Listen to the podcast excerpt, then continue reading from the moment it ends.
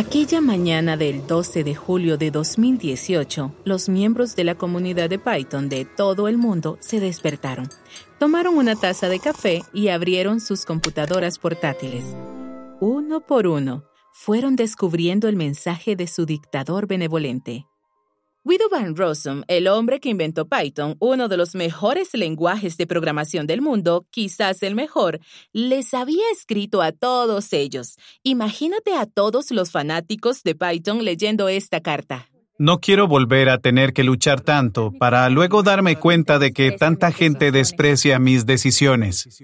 Me gustaría retirarme completamente del proceso de decisión y tomar vacaciones permanentes porque no quiero ser el dictador benevolente toda la vida. Se quedan solos. Yo no voy a nombrar a ningún sucesor. ¿Qué van a hacer? ¿Crear una democracia? ¿Optar por la anarquía? Con esa nota sencilla pero devastadora, Guido Van Rossum, el hombre que la comunidad de Python había seguido durante varias décadas, simplemente se despidió. El mensaje se titulaba Transferencia de Poder y cambiaría el panorama de Python para siempre. Pero lo más importante es que ponía en duda la forma en que todos nuestros lenguajes de programación iban a evolucionar y progresar en el futuro. Era necesario que hubiera un dictador benevolente que dirigiera los lenguajes de nuestro mundo de código abierto para darles forma y coherencia. ¿O acaso esos lenguajes se parecían más a los idiomas, que crecen y reaccionan según el comportamiento de un grupo entero de hablantes diferentes? La comunidad de Python, que crece más rápido que la de cualquier otro lenguaje, estaba a punto de descubrirlo. Esta es la tercera temporada de Command Line Heroes en español, un podcast original de Red Hat. La temporada pasada abarcamos muchísimos temas, desde los juegos de video hasta el arte de equivocarse, pasando por el desarrollo de la informática sin servidor. Incluso terminamos siguiendo la pista de uno de los rovers de la NASA en la superficie de Marte.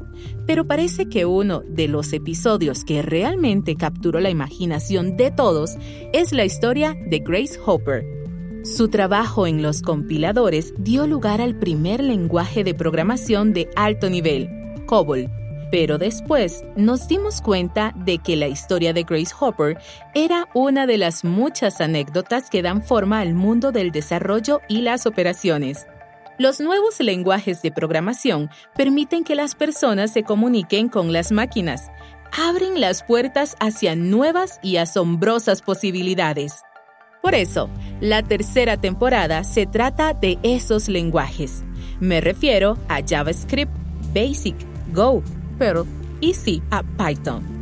Nuestro recorrido comienza con Python, porque si seguimos su historia, descubriremos la verdad absoluta del futuro de todos los lenguajes de programación. Cuando el dictador benevolente de Python abandonó su trono, la comunidad quedó, mm, pues sí, algo perdida. Y es que, ¿cómo organizas las cosas cuando renuncia el dictador? Alguien sugirió que la estructura podía seguir la de la iglesia presbiteriana, pero no, la idea no pegó. Para comprender cómo logró reorganizarse Python y lo que eso implica para el futuro de los lenguajes en general, debemos retroceder hasta sus orígenes. Pues estaba escribiendo todo el código en C y se estaba volviendo algo aburrido. Ese es el mismísimo Guido Van Rossum, el dictador benevolente de Python.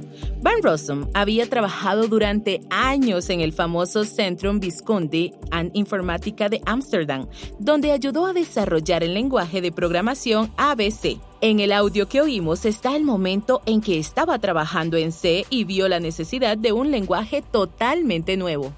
Todavía parecía que había muchos errores y que era lento. Entonces yo decía, mm, si tuviéramos una implementación de ABC, simplemente escribiría un programa completo de inicio de sesión en 15 minutos y luego pasaría al programa de gestión de cuentas o algo así. Y en C, cada programa me tomaba una semana. De, de, algún modo comencé a pensar en cómo usar algunas de las características de ABC en el entorno de Amiba. Y eso nos revela algo que solo podemos descubrir al estudiar la historia de los lenguajes de programación. No hay nada completamente nuevo. Todos los lenguajes nuevos toman algo de los anteriores para crear soluciones. Se transforman, evolucionan y se ramifican. Cuando Van Rossum empezaba a sentirse frustrado con las posibilidades disponibles, se imaginó un lenguaje que pudiera sortear la brecha entre la programación en C y en Shell. C a menudo era excesivo, pero al mismo tiempo los scripts de Shell parecían demasiado engorrosos. Debía haber un punto medio entre los dos. Y Python lo encontró. Van Rossum lanzó Python en 1991 y fue una revelación, sobre todo para los administradores de sistemas. Se trataba de un lenguaje de scripts con todas las características necesarias, diferente a cualquiera de los de antes. La primera vez que usé Python me fascinó. Esa era Emily Morehouse, una de las cinco mujeres que actualmente trabajan como desarrolladoras principales en Python. Creo que cuando ves un primer lenguaje como C y luego te pasas a uno como Python, realmente ves la diferencia y aprecias la elegancia y el diseño del lenguaje en sí. Ya no necesitas lidiar con los detalles complicados de la gestión de la memoria, además de que es una excelente manera de diseñar las cosas mucho más rápido y con una mayor variedad de aplicaciones. La clave del atractivo de Python fue su expansibilidad. Un lenguaje como ABC, por ejemplo, tiene un diseño monolítico. No hay manera de que una comunidad real ayude a definir cómo va a funcionar, pero Van Rossum quería que Python fuera abierto y expandible desde el principio. Al abordar el diseño de un software, seguido tienes que tomar uno o varios que ya existan y lograr que funcionen juntos. Y una de las virtudes reales de la forma en que se puede diseñar software es que sea expandible. Parece fácil, pero no todos los lenguajes han logrado el nivel de expansibilidad que Python tuvo desde el primer día. La verdad es que si un lenguaje no puede expandirse, es muy probable que termine cayendo por su propio peso a medida que crece. El diseño de Python es muy interesante porque sus bases mismas pueden expandirse. En realidad se pueden parchar diferentes piezas del sistema en el tiempo de ejecución, así que si quieres cambiar la forma en que se importan los módulos, el tipo de cadenas o el tipo de enteros, Python te lo permite sin gran dificultad. En la médula de la expansibilidad de Python están las extensiones C o módulo C, y es que, de hecho, Python se diseñó para ofrecer un punto de acceso a otros lenguajes, y básicamente puedes escribir una extensión C o un módulo C, que luego puede conectarse a muchos otros lenguajes. De cierta forma, puedes desarmar Python. Se trata sobre todo de la capacidad del usuario para adaptar el lenguaje a sus propias necesidades. Así que el Python que se imaginó Guido van Rossum nunca iba a estar limitado a las ideas de un solo dictador. Su nota, transferencia de poder, se veía venir desde hacía un tiempo. Van Rossum comprendió el poder de la influencia comunitaria, el poder de fomentar la colaboración. Sí, terminaron llamándolo dictador, pero era un dictador benevolente. Creo que una de las razones por las que Python se ha convertido en una comunidad tan diversa es gracias a Guido. Actualmente hay mujeres entre los desarrolladores principales de Python porque Guido quería ese cambio y él mismo lo hizo realidad.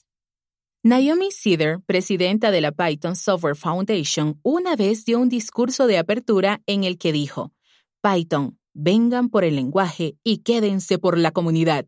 Y probablemente ese sea el legado más grande de Guido Van Rossum. No solo Python, sino la comunidad a la que le abrió las puertas. Hizo a Python realmente expandible y de cierto modo también socialmente expandible. Desde siempre hubo espacio para lo que las personas quisieran agregar. Python tiene tantas aplicaciones diferentes que su comunidad es, por definición, muy diversa, así que realmente ha ampliado mucho el alcance de la comunidad. Emily Morehouse es desarrolladora principal de Python y directora de ingeniería en Cuddlesoft. Cuando Python nació, empezó a crecer como ningún otro lenguaje lo había hecho. Estoy viendo un diagrama de Stack Overflow que muestra la cantidad de comentarios que reciben sobre cada lenguaje y la línea de Python está por los aires. En 2018, la gente hizo más búsquedas sobre Python que sobre Kim Kardashian en Google. Toda esa emoción hace que compita por el título del lenguaje más utilizado, contra opciones como Java, C y C ⁇ pero ¿de dónde viene todo ese amor? Para averiguarlo, me reuní con el desarrollador Michael Kennedy, que está muy metido en Python. Michael presenta no solo uno, sino dos podcasts dedicados a Python, Talk Python to Me y Python Bytes. Dejaremos algunos enlaces en las notas del programa para que puedas visitarlos. Conversamos sobre la manera en que Python entró en ritmo, si miramos los análisis, las encuestas y esas cosas, realmente parece que 2012 fue un fuerte punto de inflexión. Y lo más importante que sucedió alrededor de ese año es que la comunidad que se dedica al análisis de datos se alejó de R y demás para enfocarse verdaderamente en Python. Desde entonces ha habido aún más impulso, más bibliotecas de aprendizaje automático. Muchas de las más populares, por ejemplo, se escriben primero en Python y después consideran otros lenguajes. Sí, es lo mismo que yo entiendo. Sé que Python se puede usar para el desarrollo web. Conozco a muchas personas que todavía lo usan para crear aplicaciones web, pero siento que actualmente se usa más para el análisis de datos. ¿Por qué crees que pasó eso? ¿Por qué la comunidad del análisis de datos abandonó, mm, bueno, no puedo decir abandonó, pero se alejó de lenguajes como R? Sí, exacto. ¿De dónde surgió ese cambio? Creo que hay dos cosas en juego en esa transición. Sin duda una de ellas es que Python es un lenguaje de programación real, entre comillas, en el sentido de que puedes diseñar cosas sencillas, puedes crear gráficos y herramientas de análisis de datos y todo lo demás, pero también puedes crear Instagram y YouTube y todo lo demás. Mientras que en lenguajes como R, sí, literalmente sí, están escritos en Python. Había otros lenguajes que se usaban, por ejemplo, R en ese momento era un lenguaje de programación de tipo científico y estadístico que se usaba para el estilo del análisis de datos. Pero si querías crear una aplicación web para mostrar los resultados, ¿qué usabas? Pues Node o Python o... No podías usar el mismo lenguaje. Sí, tienes razón. Python tiene esa habilidad muy valiosa de... Básicamente es un verdadero lenguaje de programación. Así que eso es lo primero. Segundo, Python es único en algo a lo que yo llamo es un lenguaje de espectro completo. A lo que me refiero es a que si un biólogo o astrofísico, por ejemplo, quieren analizar sus datos y cargar un archivo CSV para ejecutar algunos comandos y darse una idea de los resultados, no necesitan entender las clases, los métodos estáticos, el vacío estático main, la compilación, la vinculación. No es necesario pasar por todo lo que algunos lenguajes de programación hacen simplemente para empezar.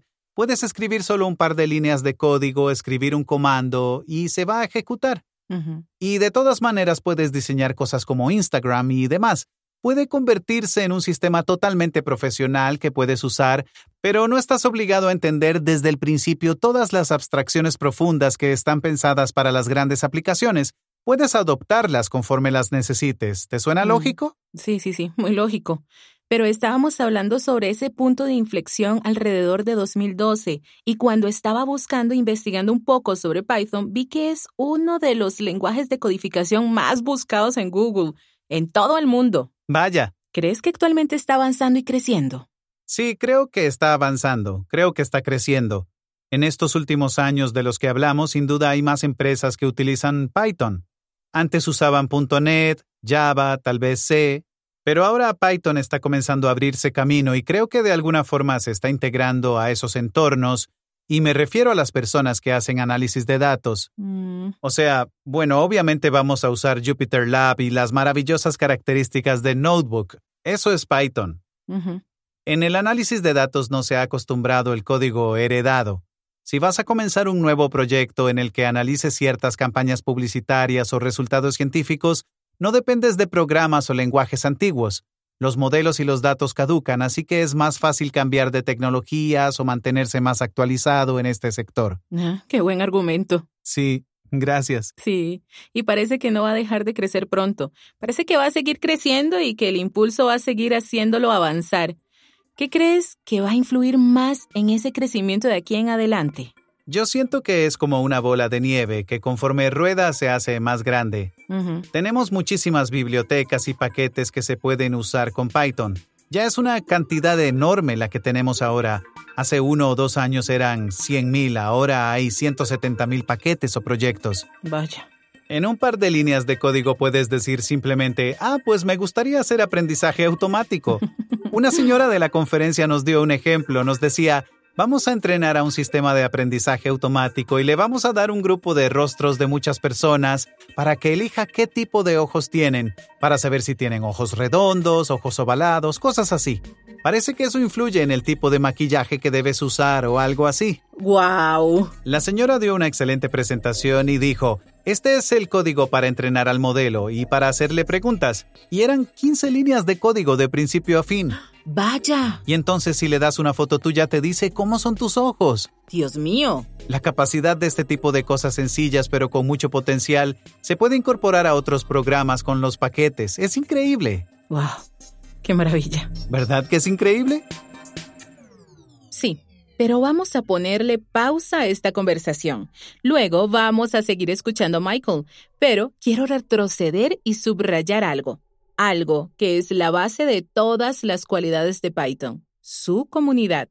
Una parte fundamental del éxito de Python es su comunidad, tan grande y sensible a las necesidades de los demás. Al mismo tiempo, como vimos con la partida de Van Rossum, el tamaño de esa comunidad puede ser abrumador. Imagínate que eres responsable de los problemas de todo un lenguaje. De cierto modo, con una comunidad de ese tamaño, la idea de un solo dictador de por vida era simplemente insostenible. Van Rossum no estaba necesariamente preparado para la enorme respuesta que recibiría su lenguaje. Pero, de una manera casi natural y automática, los miembros de la comunidad crearon la lista de correos de Python, el grupo de noticias, el sitio web y finalmente el proceso para analizar los cambios del lenguaje a través de las PEP. PEP significa Python Enhancement Proposal, es decir, las propuestas de mejoras de Python. Así, que, a pesar de su título de dictador, Van Rossum estaba desarrollando un lenguaje que realmente permitiera que los usuarios interactuaran para ayudar a diseñarlo. Yo creo que a pesar de la frustración que ha de haber sentido cuando se marchó, Van Rossum sabía que una comunidad dinámica aportaría más a su lenguaje de lo que podría quitarle. My name is Diane Mueller. Me llamo Diane Mueller. Diane es la directora de desarrollo de la comunidad en Red Hat para la plataforma de nube. Durante los últimos 30 años ha sido testigo de una poderosa evolución en la fuerza de las comunidades de código abierto y ha quedado impresionada con la comunidad de Python en particular. Es increíble cómo se ha desempeñado la comunidad de Python. Aportaron el concepto de los códigos de conducta para las conferencias, las becas para la diversidad, todas esas cosas. Al incorporar las diferentes voces y las diferentes perspectivas, logramos un proyecto mejor y más innovador que durará más tiempo, y con suerte funcionará mejor para más personas. Incluso con los errores que cometieron, se manejaron de manera abierta y transparente, y siguieron colaborando con la comunidad.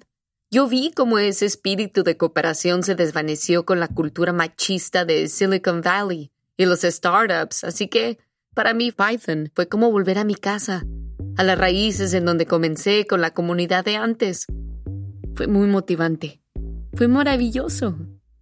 Motivante en gran medida porque Python redefinió lo que significa ser parte de la comunidad. Mencioné que Guido Van Rosen comenzó a defender a las mujeres de la comunidad incluso cuando se retiró, pero también ayudó a ampliar el espectro de las perspectivas de una manera más general.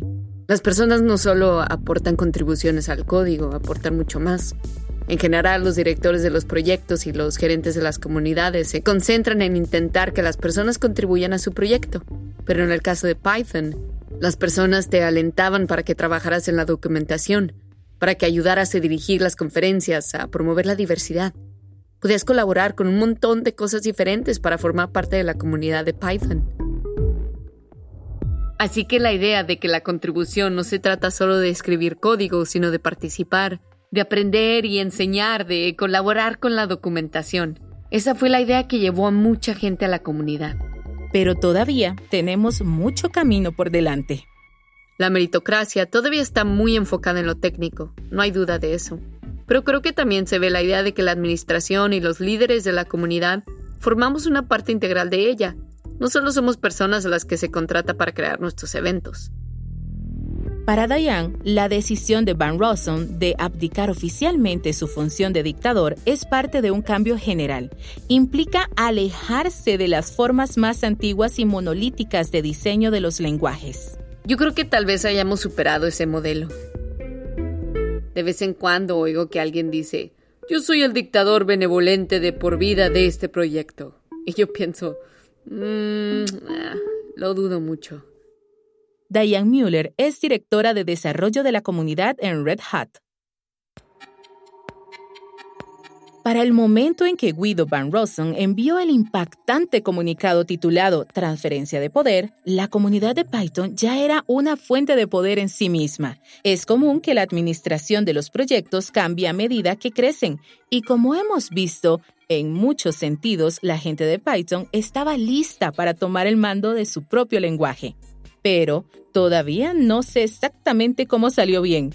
No sé qué sucedió después de que Van Rossum se hiciera a un lado. Volvamos a nuestra conversación con Michael Kennedy para buscar las respuestas. Con Guido lejos de Python, ¿cómo le ha ido a la comunidad? Pues bien, pero hemos estado en, en el nivel más alto. Estamos en una especie de meseta.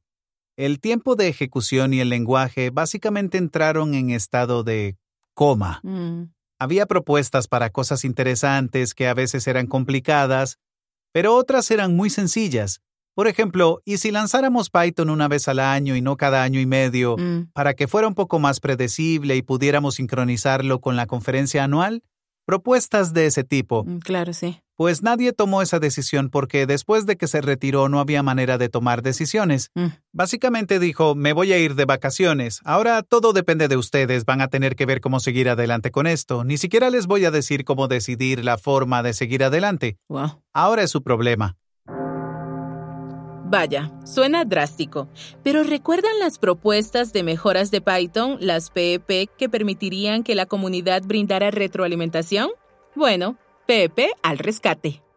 Había un conjunto de propuestas que buscaban nuevos modelos de administración para la comunidad de Python. Y lo bueno fue que se decidieron por uno de ellos, que se llama Consejo Directivo, y consiste en cinco personas, creo que todas con voto equitativo, y hace poco las eligieron.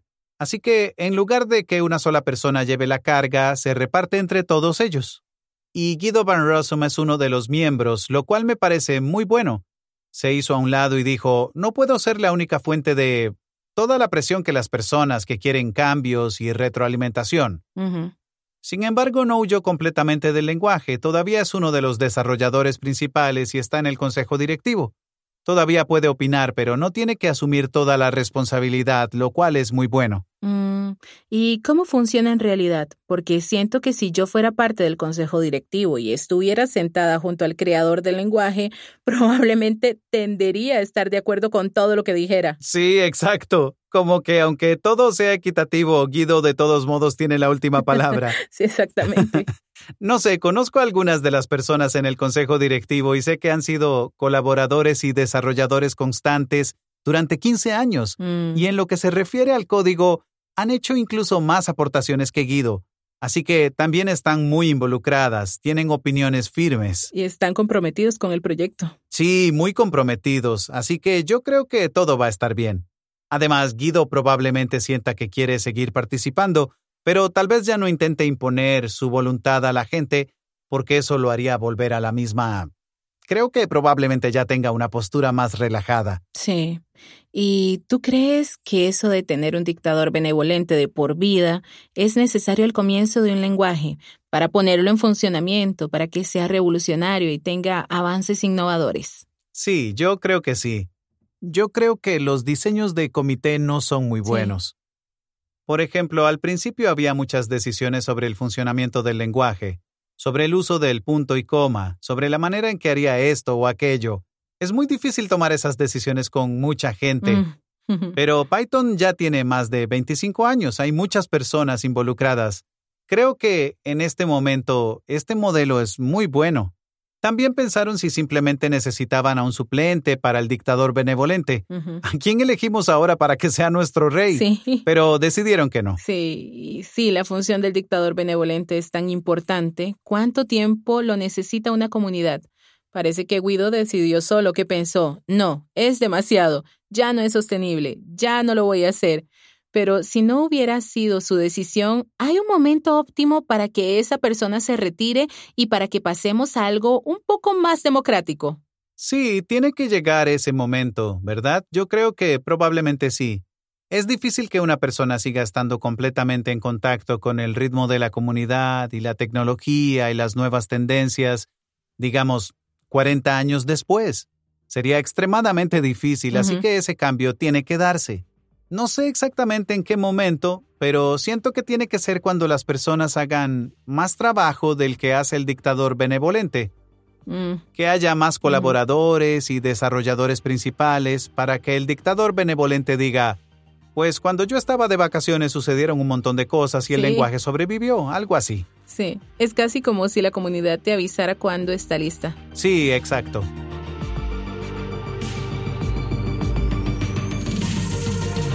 La comunidad de Python todavía está tomando vida propia, así que por ahora lo vamos a dejar ahí.